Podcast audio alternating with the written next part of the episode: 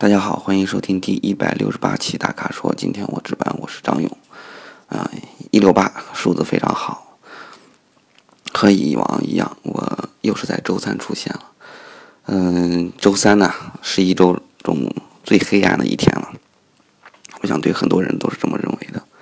我只我想起来之前之前看过一本书，里面这么说说，在美国市场很早以前了，美国市场，呃，消费者。相互都知道一个一个规律，就是你买车千万别买周四生产的车，因为那一天流水线上工人的心情极差，所以说质量很容易出问题啊。然后当然的时候是一周休息一天，现在双休了嘛，估计周三大家可能也是这种状态吧。怎么说？周三还是挺美好的，比如说下面几个问题吧，啊。不是买车的问题啊，我觉得挺有意思。嗯，这位叫晋 A 幺六四 D 一朋友说，这个一般汽车几年小改款啊？什么叫大改款啊？中期改款啊？然后这间隔是怎么定的呀？挺乱的。嗯，确实啊，现在国内好多一出一新车就是新什么什么什么啊，全新什么什么。他从来不会告诉你我这是小改款，呃，最多就说一下我是二零一七款啊，二零一六款，呃，这种改款基本上就不叫改款，啊，连整形都算不上，只是换个配置，或者说价格上再有点什么优惠而已。厂家厂家在这方面确实是老是偷偷摸摸，然后隐隐藏藏，总是让你觉得我们有全新车型出现了，这无可厚非啊。嗯，我来说一下吧。一般来说，到现在为止，这个新和改款，啊，所谓改款，基本上应该是叫小改款。这小改款跟中期改款又是一回事儿。那如果说换代，那就是大改款，啊，可能在说法上也有说不同吧。在英文上，那就是 new 和 facelift 两种。这 facelift 就是看那英文嘛，就是脸部升级，嗯，就是小改款，啊，到 new 那就是全新换代，只不过国内很多就嗯非常愿意用 new 啊，吸引吸引广大消费者。我先说一下，我估计到五年之后，你这个问题应该就不存在了，就是所谓的小改款、大改款什么之类的，可能全部变成升级了。不过没关系，这时候我们还可以说一说。嗯，欧洲车或者说德国车吧，一般是八年一换代，四年一小改款啊。但是现在这个速度已已然看出来不一样了，很可能六年这个车就换代了啊。嗯，你说美国人嘛，美国人常说哪哪年哪一年款的车啊？但是现在因为美国车企怎么说呢？不是说国际市场吧，可能比较欧洲化了。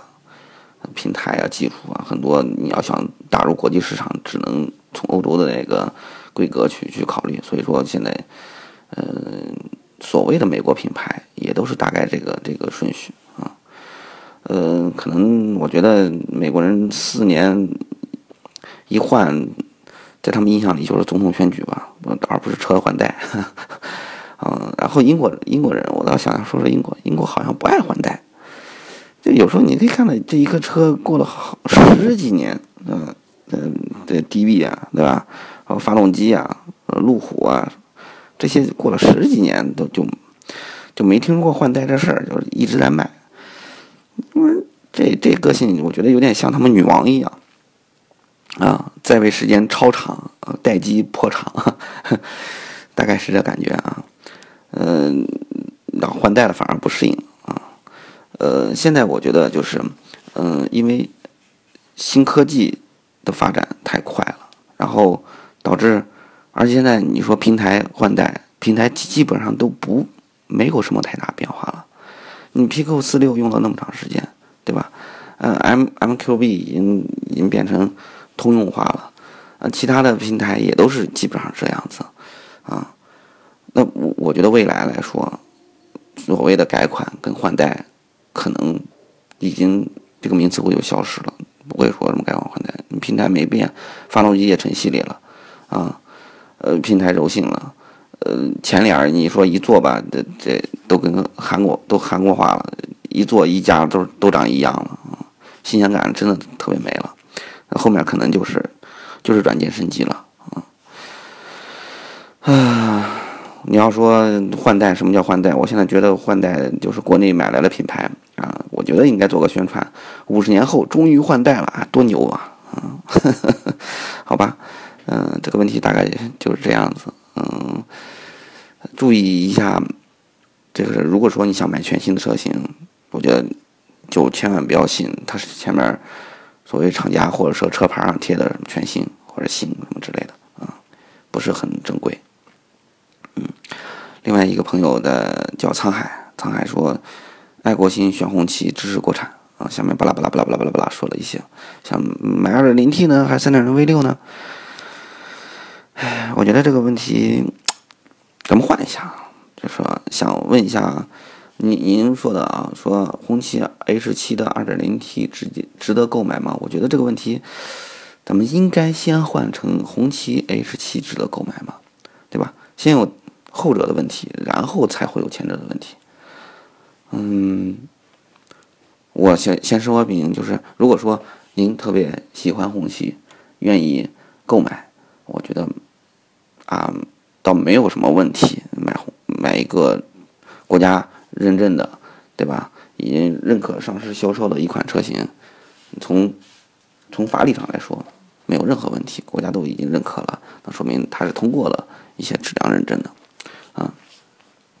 但是我要说，嗯，如果是我的话，我可以考虑嗯其他的品牌，当然红旗的品牌是国内来说毋庸置疑的第一，啊。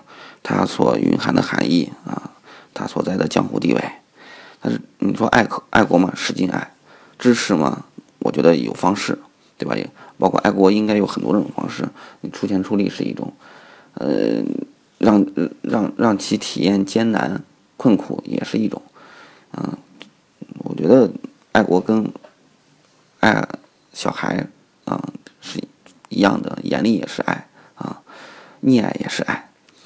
呃，曾经咱们不是爱国就把红十字给爱死嘛，对吧？嗯，我是觉得，如果说真的支持国产，那就要用更严厉的眼光去看待自主品牌。如果说要要支持红旗，那我是希望至少是现在这种状态，我不希望把它给宠坏了啊。嗯。这么说吧，咱们再举一下例子吧。我还查了一查，就是红旗从二零一二年到现在，我查了一下官方网站他们的大事记啊。嗯，二零他说的二零一二年四月份，呃，北京钓鱼台国宾馆，然后说红旗高调发布了这个这个红旗品牌的战略媒体发布会，然后说，嗯，见证中国无数荣耀时刻的国车即将全新启程。然后后面的大事记是什么呢？就是还是在二零一二年，红旗 H 七正式下线了。二零一三年，红旗 H 七上市了。二零一四年，啊，这个用的很有意思。首款国产 E 级轿车红旗 L 五 L 五出现。然后从二零一四年到现在，至少在官网上大事记里面，他们自己记录大事记没有任何信息。而从二零一二年到现在，也只看到了一二三四。四件事情，啊，嗯，且不说这么长时间，这个四年时间，快五年了，做了四件事情。另外，这上市这两款车，跟红旗的品牌，啊，定位，嗯，大家也都看出来。另外，你从二零一二年说战略发布会，它战略到底现在实现了多少呢？做了什么？你从他官网上就看不到他们做做了些什么事情。